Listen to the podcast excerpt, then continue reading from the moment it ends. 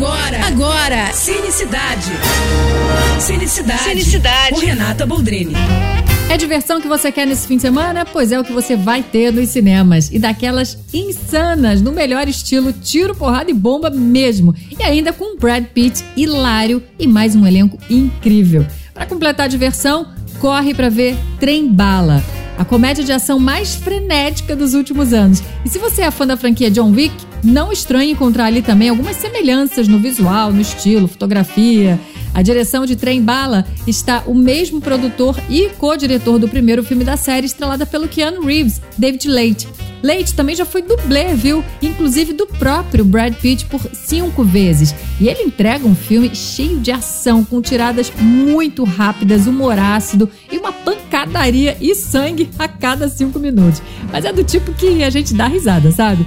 Uma coisa meio Tarantino também.